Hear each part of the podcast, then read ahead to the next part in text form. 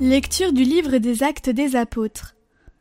En ces jours-là, comme le nombre des disciples augmentait, les frères de langue grecque récriminèrent contre ceux de langue hébraïque, parce que les veuves de leur groupe étaient désavantagées dans le service quotidien. Les douze convoquèrent alors l'ensemble des disciples et leur dirent Il n'est pas bon que nous délaissions la parole de Dieu pour servir aux tables. Cherchez plutôt frères, sept d'entre vous, des hommes qui soient estimés de tous. Remplis d'Esprit Saint et de sagesse, nous les établirons dans cette charge.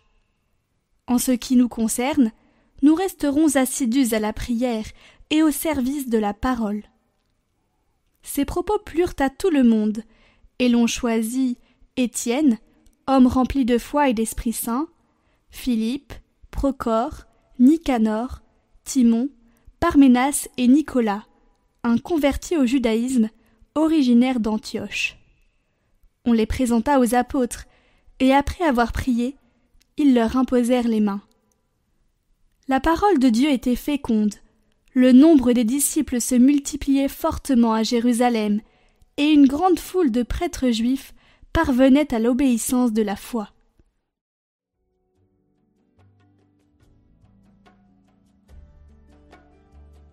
Que ton amour, Seigneur, soit sur nous, comme notre espoir est en toi. Criez de joie pour le Seigneur, homme juste, homme droit, à vous la louange. Rendez grâce au Seigneur sur la cithare, jouez pour lui sur la harpe à dix cordes. Oui, elle est droite la parole du Seigneur, il est fidèle en tout ce qu'il fait. Il aime le bon droit et la justice, la terre est remplie de son amour. Dieu veille sur ceux qui le craignent, qui mettent leur espoir en son amour, pour le délivrer de la mort, les garder en vie au jour de famine.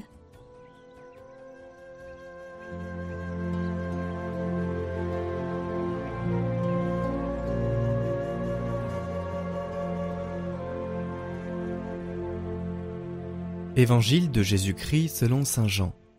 Le soir venu, les disciples de Jésus descendirent jusqu'à la mer ils s'embarquèrent pour gagner Capharnaüm sur l'autre rive.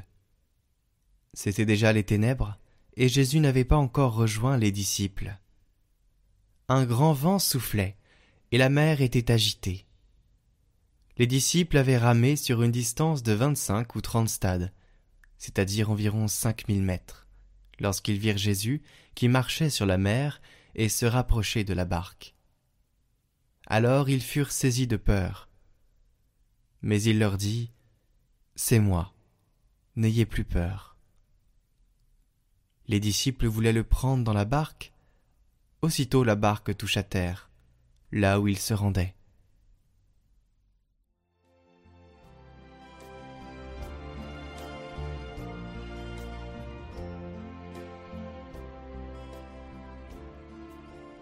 L'évangile d'aujourd'hui nous rappelle que la foi dans le Seigneur et dans sa parole ne nous ouvre pas un chemin où tout est facile et tranquille.